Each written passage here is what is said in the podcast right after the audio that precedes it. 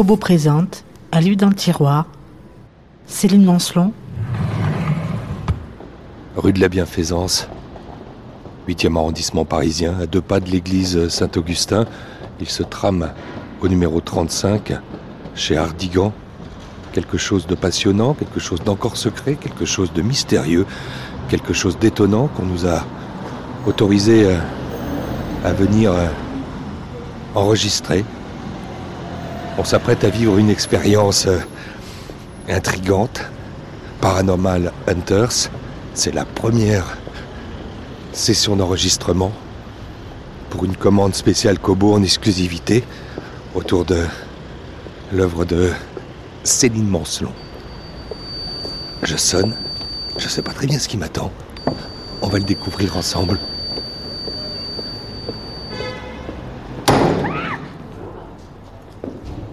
Il y a une voix. Il y a une voix qui m'accueille. Bonjour. Vous venez pour voir Yann Oui.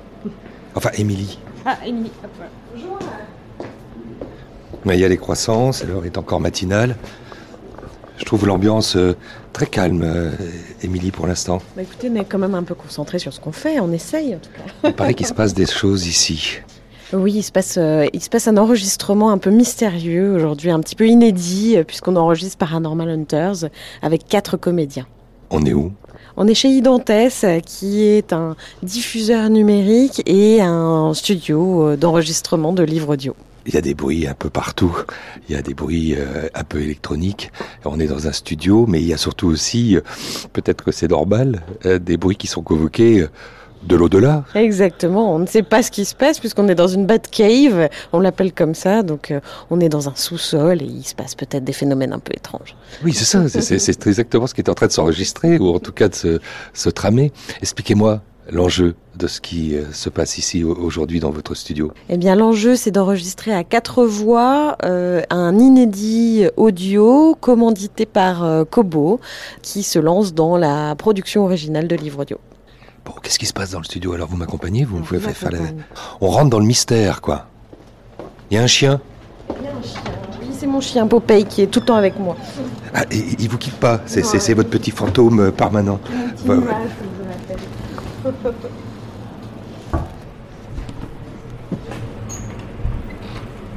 On ouvre la porte du studio, l'antre. Euh, pas mal, pas mal. Euh, moi, je voulais juste refaire. Au début, on avait des, j'avais des retakes à faire au début sur quelques phrases. Et le cri, on peut le refaire si tu veux. Alors vous êtes le réalisateur. je suis juste l'acteur du son qui enregistre. C'est-à-dire que là, on a enregistré euh, les, les- les- les voix des quatre, euh, des quatre acteurs. On a qui en face de nous? Alors, on a Arnaud Leridan, on a Sarah et Marc, et on a Manox avec notre ingénieur du son euh, euh, deuxième, euh, Yann Denis.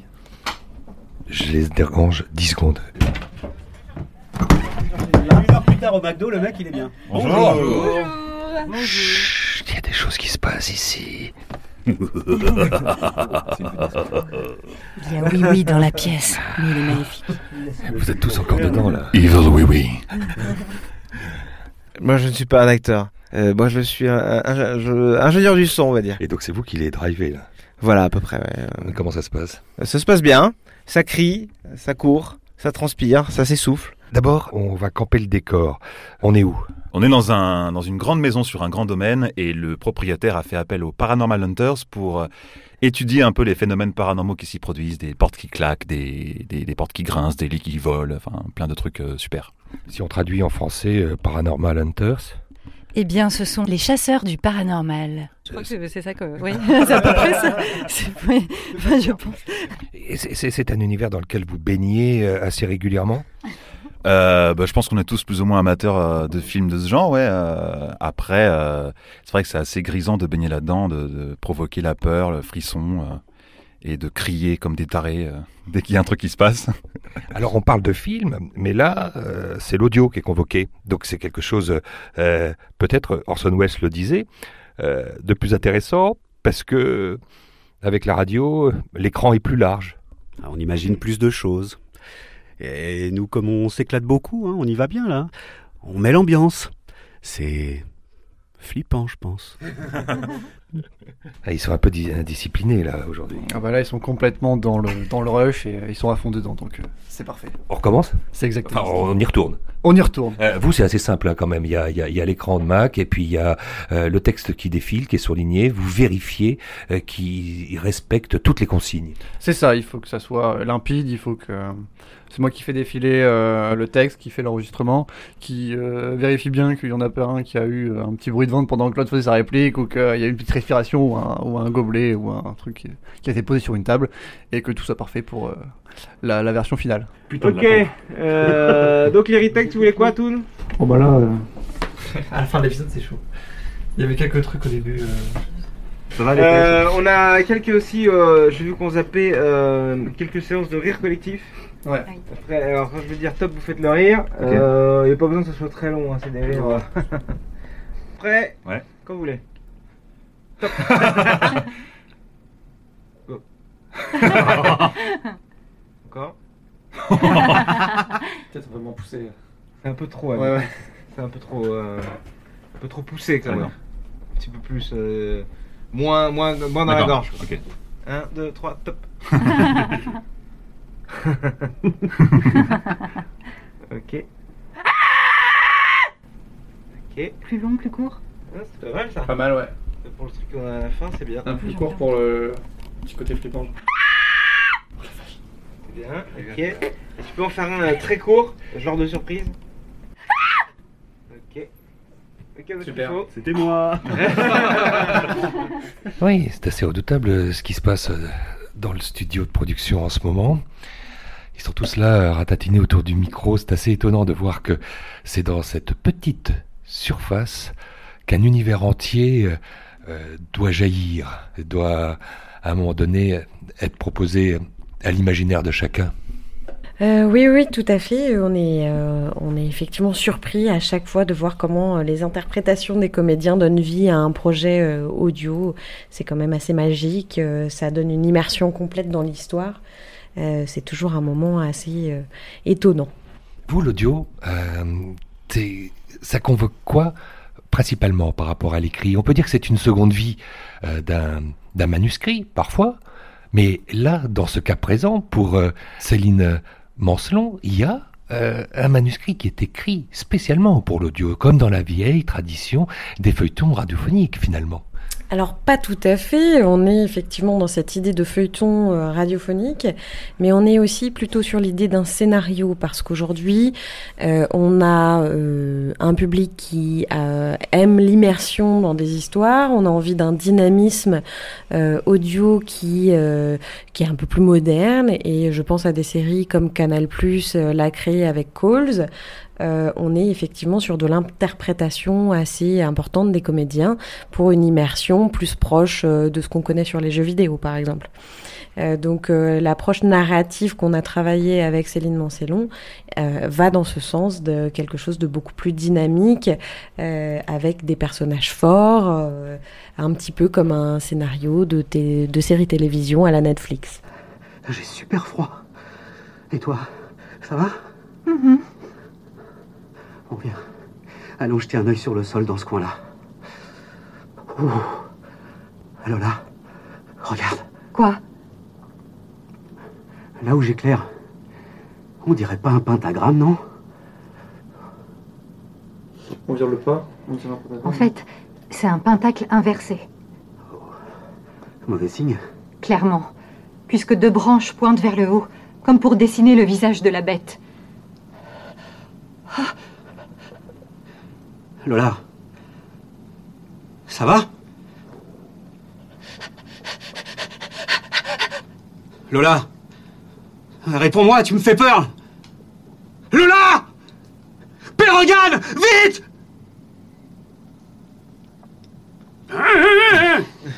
Oh bah non de merde alors Avec cette maison, avec la bite Finalement, on se marre. Bah oui, on se marre, c'est ça, on est là pour ça aussi. Hein. Ouais, ouais. C'est, euh, c'est, rire en ayant peur.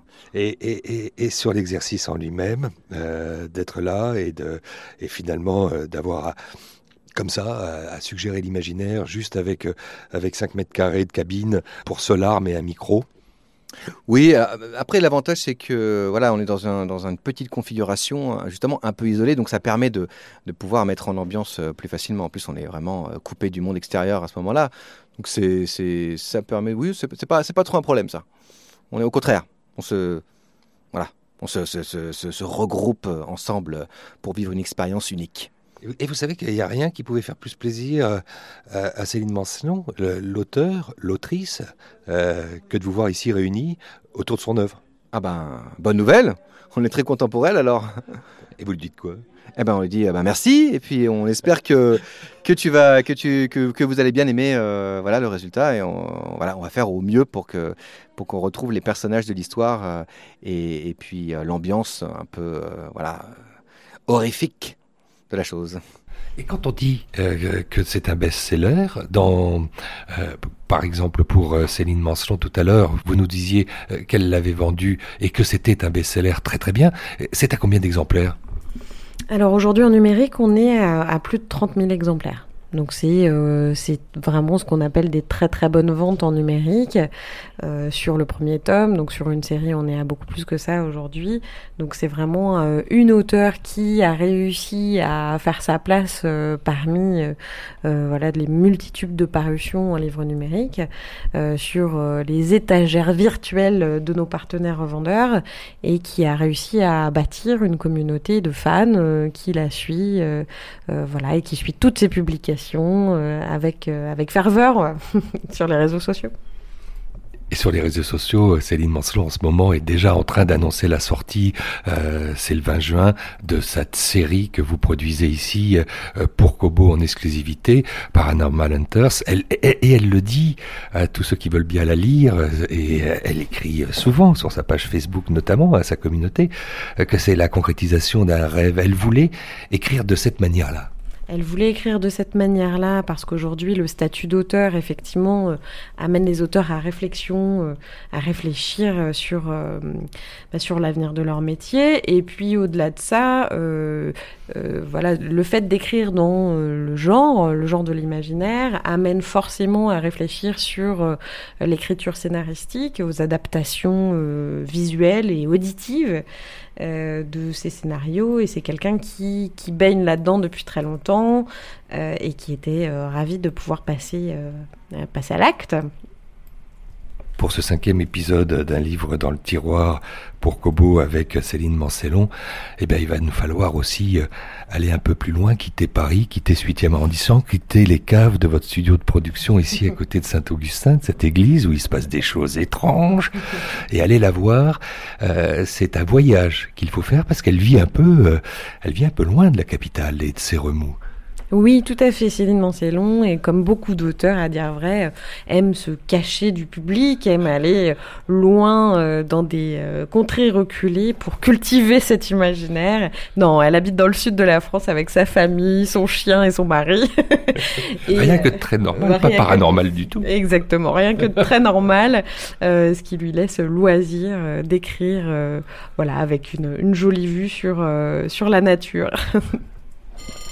Bon, direct gare de Lyon, on prend le billet, on y va, on s'arrêtera euh, à la gare de Montélimar, on prendra ensuite le petit bus qui nous accompagnera euh, jusqu'à Valréas, je crois, dans la Drôme. Exactement, dans la Drôme. Donc euh, bon voyage à vous. Mais elle le mérite. Elle le mérite. Et bisous à Céline de notre part.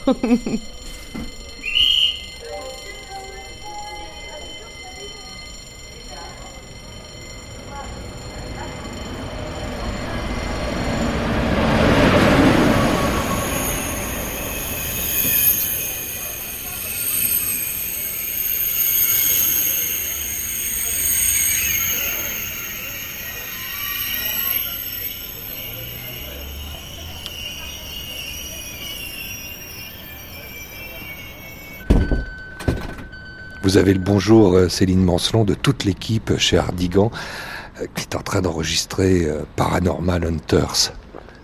Bonjour. Ça y est, eux ils savent où je suis. Et c'est à vous de planter le décor parce que ça mérite un petit effort quand même de venir jusqu'à vous. Oui, oui, plusieurs heures de train et de bus, en l'occurrence.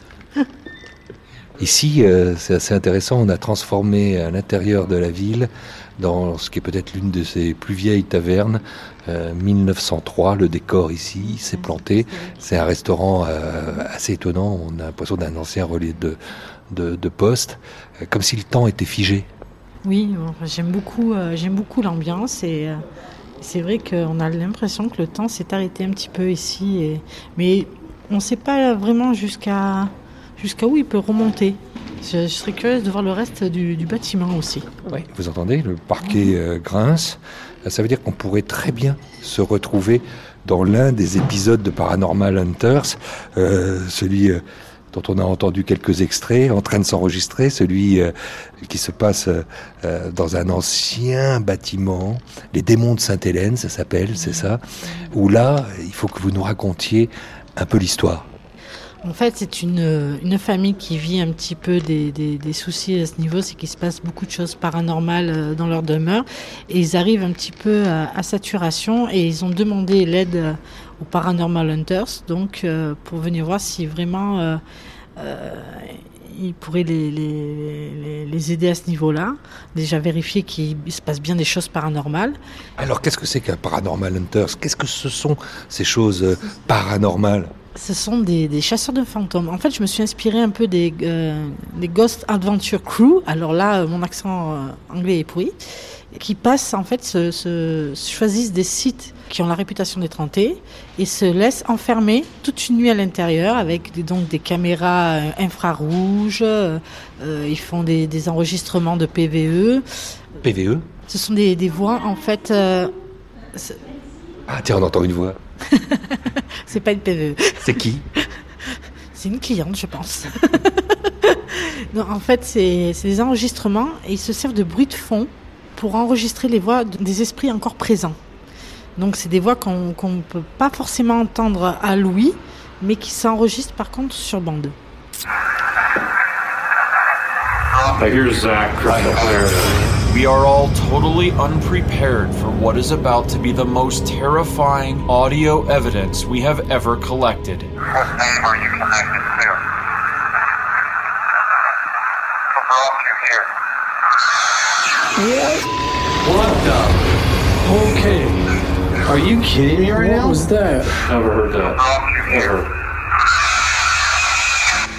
c'est c'est assez spectaculaire en fait, même si je sais que les épisodes des Ghost Adventures c'est assez scénarisé, mais c'est quand même impressionnant de voir cette voix sortie de nulle part, cette voix un petit peu robotique qui s'appuie sur un seul bruit de fond. C'est vraiment très impressionnant. Donc j'ai pensé que ça serait très intéressant de transposer ça, ce que ce qu'ils vivent là, dans une série audio. Et les Paranormal Hunters, c'est un peu mes, mes Ghost Adventure Crew. Il y a un public de plus en plus nombreux. Ghost Adventure Crew, cette euh, série américaine, ces épisodes, rassemblent des millions euh, de, de téléspectateurs.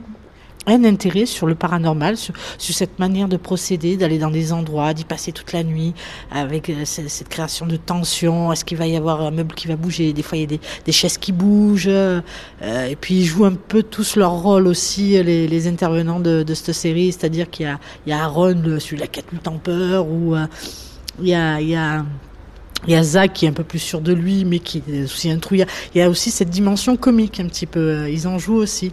On sent, on sent une vraie fraternité. Donc je trouvais ça super intéressant. Et c'est vrai que dans, l'épisode 1 de Les démons de Sainte-Hélène, je me suis particulièrement inspirée de, en général de tout ce qu'ils vivent, eux, à travers les épisodes de leur série. Donc j'ai un petit peu compensé tout ça parce que je voulais pas parler que de, phénomènes de hantise ou de démons, tout ça. Je, voulais vraiment élargir ma palette de, paranormal à travers les, divers épisodes. Mais c'est vrai que les démons de Sainte-Hélène reflètent bien euh, ce que peuvent vivre des, casseurs de fantômes, un peu à la Ghostbusters, euh, sans les capturer. Mais euh, c'est vrai que ce- cet épisode-là reflète bien ça.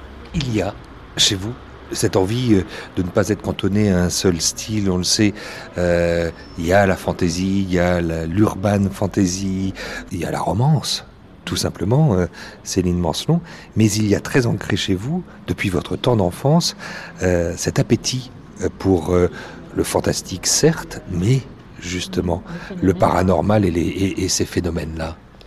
Les phénomènes euh, paranormaux, oui. Donc il y a les phénomènes de hantise, il y a les phénomènes de possession. Et euh, c'est vrai que ces dernières années, il y, a, il y a un nouveau engouement, on va dire, pour ce, pour ce genre-là dans la, dans, dans- chez, chez le cinéma, avec euh, Conjuring, un peu euh, les dossiers Warren, les, les Warren qui existent vraiment. D'ailleurs, ils ont vraiment un musée d'objets hantés, limite dangereux, si, si, et qui sont maudits, tout ça. Donc c'est aux États-Unis. Et il y a un véritable engouement. Bon, c'est pas, c'est des choses qu'on discute en général quand on est dans un repas de famille ou avec des amis et qu'on a tous un petit coup dans l'aile et qu'on commence à, ah, est-ce que tu as déjà vu un fantôme, machin, voilà. Donc c'est, c'est vraiment euh, pas quelque chose qui est très très très connu. euh, dans le sens euh, culturellement, c'est pas rentrer non plus dans, la culture, c'est des trucs un petit peu tabous euh, parce qu'on veut pas passer pour un fou.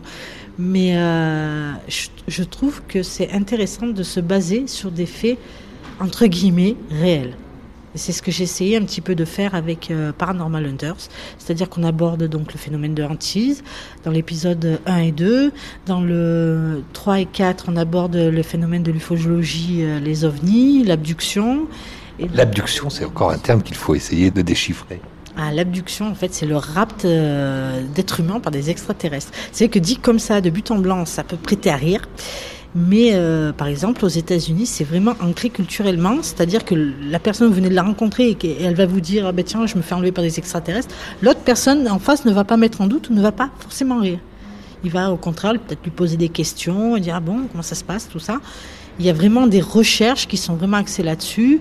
Donc c'est, c'est, je pensais que c'était important de, de mettre un petit peu en avant ce phénomène-là lié aux ovnis en France parce que ça reste quand même assez- tabou. Très très peu euh, en parlent. Donc euh, les têtes d'affiche les plus connues c'est Stéphane Alix et Marie-Thérèse de Brosse par qui j'ai appris euh, moi les, les cas un peu entre guillemets français.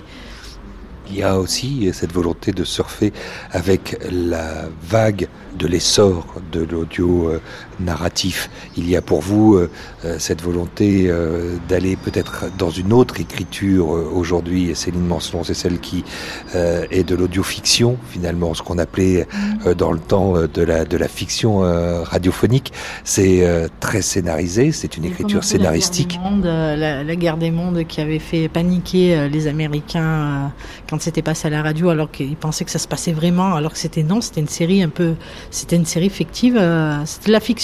Il faut dire que c'était Orson Welles. Ah oui, aussi. non, mais c'est vrai, je pense que c'est. Donc, ça, ça prouve bien l'impact audio, qu'on peut vraiment s'immerger par l'audio autant qu'on s'immerge que quand on regarde un, un- un film. Moi, je pense que, le, le- par exemple, le livre numérique et le livre papier et euh, le livre audio ne sont pas du tout des rivaux. Ils sont complémentaires parce qu'on aborde euh, la, la même histoire d'une façon totalement différente. Et là, ce, qui est, ce que je trouvais génial, c'était d'écrire directement le scénario pour une série audio. C'était euh, pour moi déjà c'était un challenge d'écrire un scénario tout court, mais en plus de prendre en compte les possibles euh, effets sonores ou habillages sonores, c'était quelque chose qui était important et je savais que ça allait jouer dans l'ambiance, de construire l'ambiance grâce à ça. Tout, tout se passe dans l'oreille. Et c'est simplement, euh, enfin c'est magique. C'est une approche auditive, c'est une nouvelle écriture, c'est une expérience euh, auditive qui se fait euh, en trois temps. On parle même euh, d'une sorte de, marketing sensoriel. Disons que je pense que ça sera moins linéaire et plus immersif qu'une simple adaptation de livre papier en audio. Là, vraiment, le le but est de, de, de happer l'auditeur, de garder vraiment le fait qu'il puisse se dire j'y suis moi aussi. Ce qui est peut-être pas très possible quand c'est juste une adaptation audio d'un livre où c'est quand même beaucoup de narration, beaucoup de description, peut-être trop linéaire. ou- Et là, vraiment, il y aura tout ce qu'il faut pour, euh, pour être immergé dans, dans l'histoire. Ils le savent euh, dans les studios Ardigan qu'il y a une expérience auditive qui se construit euh, presque en trois temps. Il y a la montée de l'émotion, il y a ce suspense qui va être créé par un habillage sonore étonnant. Il y a l'émotion brute, euh, la stimulation. Le travail des comédiens aussi. Parce que là, ils vont pas simplement lire un livre, ils, ils jouent le personnage très bien comme ils doubleraient un film ou. euh, vous voyez ce que je veux dire? C'est c'est c'est une grande partie de l'immersion auditive va être, euh, enfin, c'est leur travail et ils, ils vont le faire super bien. Le peu que j'ai pu entendre pour l'instant, c'est vraiment c'est génial. Quoi? Quoi? Qu'est-ce qui se passe? Je n'ai plus les doigts posés sur le Ouija, mais la goutte continue de bouger seule sur la planche. Il a pris les commandes. À croire qu'il ne veut pas me laisser discuter avec les autres qui sont présents dans cette maison. Lola, Anton Je crois qu'il n'est vraiment pas content. écoute, écoute, Lola. Patiente encore un peu, je... Je vais essayer de contacter Will ou Luc pour que l'un des deux te rejoigne. Mais en attendant, ferme la conversation avec cet esprit. Il ne semble pas vraiment enclin à terminer notre discussion, si tu vois ce que je veux dire. Ce qui signifie que je vais devoir gérer cette situation autrement, Anton. Appelle Will, qu'il se grouille. Il se passe un truc anormal dans cette chambre. J'ai pas envie que ce zozo s'attache à moi. D'accord, d'accord. Dans tous les cas, je reste ici, avec toi. Merci. Merci, Anton. Tu sais, on doit toujours clôturer une conversation Ouija sous peine que l'esprit prenne possession de nous. Et là, il m'empêche clairement de le faire, donc je ne peux pas quitter cette pièce. Tu peux le faire, Lola. Tu peux avoir le dessus sur lui. J'espère que tu enregistres tout sans rien rater. Bien sûr. Merde, il est vraiment... Je vais essayer une prière. Une prière? Seul le tueur de dragons peut me soutenir face à un éventuel démon. La prière, la foi, c'est ma seule arme spirituelle contre ces attaques. Et il est très fort, Anton. C'est une écriture basée sur le dialogue, qui est un vrai challenge de, de- d'essayer d'instaurer l'ambiance autrement, c'est-à-dire que penser à l'habillage sonore. J'y ai pensé, j'ai, essayé de m'imaginer quel son irait bien pour appuyer euh, euh, tel propos ou accentuer telle, telle, euh, telle ambiance. Et euh, alors que quand on écrit un livre papier ou numérique, euh, on le décrit simplement. C'est-à-dire qu'on se base sur, euh, sur notre propre ressenti, euh, qu'on essaye de transmettre. Et là, c'est une donnée extérieure qui vient et qu'on est obligé de, de, songer à elle et de essayer d'aller dans son sens, en fait. On ne peut pas simplement transmettre avec des mots, il faut que ça soit vraiment transmis autrement. Et c'était un c'était un super challenge. Et puis vous avez touché d'un autre genre euh, littéraire et qui va peut-être euh, euh, vous happer aussi parce que scénariste, voici aussi une nouvelle façon d'aborder l'écriture de votre côté.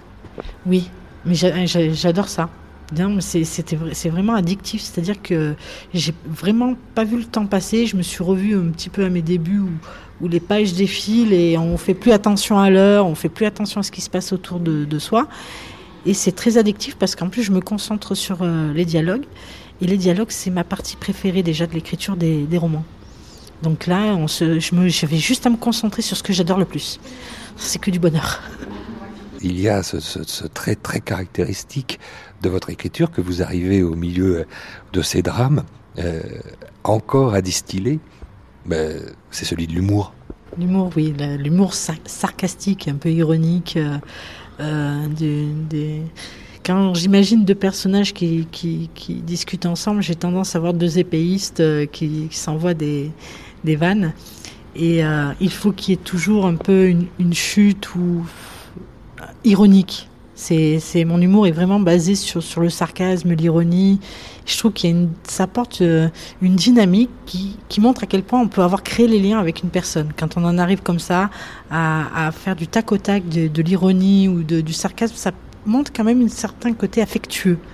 Parce qu'on fait pas de l'ironie comme ça ou alors euh, euh, sans filtre, c'est que c'est une personne profondément, pas profondément méchante, mais on, se permet ça qu'avec les gens qu'on est très proches. Donc c'est facile de jouer sur ça pour montrer un petit peu les liens qui unissent les, divers personnages, la connaissance de l'autre, pour pouvoir en jouer.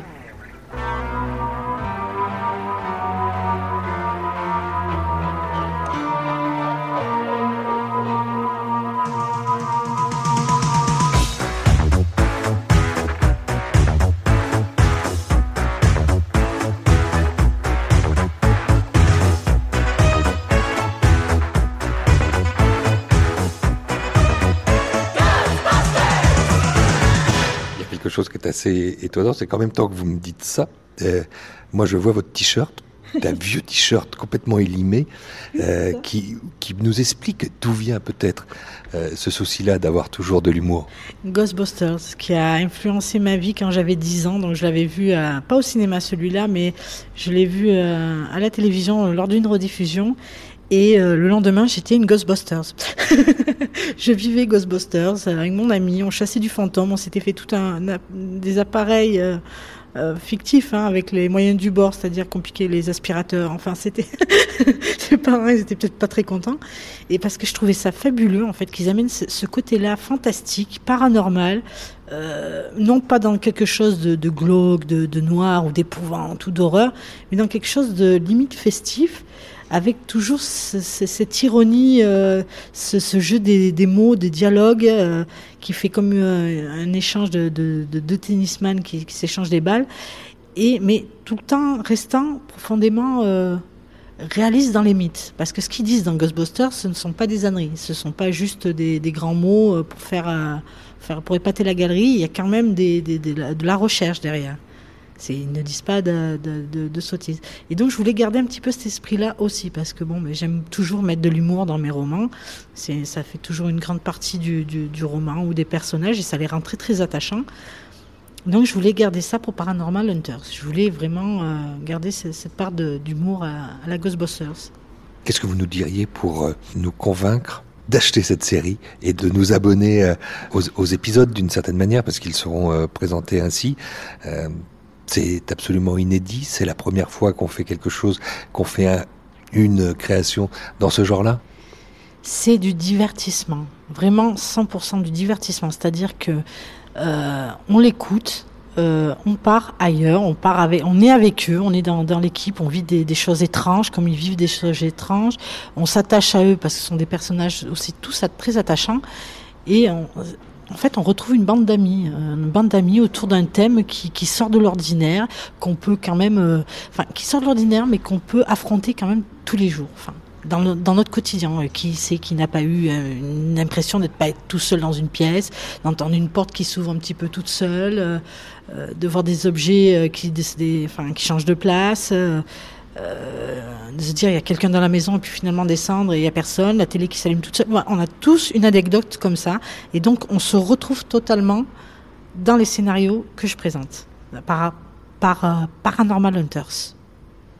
Rejoignez l'équipe des chasseurs de fantômes. Oui, les, les chasseurs de fantômes, les casseurs de fantômes. Paranormal Hunters.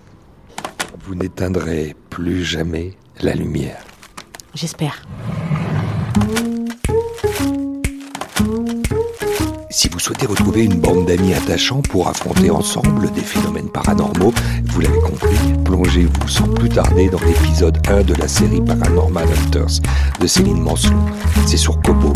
Vous pourrez bientôt aussi retrouver Céline Mancelon pour la suite de son portrait dans la collection Un livre dans le tiroir sur notre blog www.kobowritinglife.fr. Un podcast produit par Kobo et réalisé par Enroulio. À sur toutes les bonnes et nombreuses plateformes de podcast.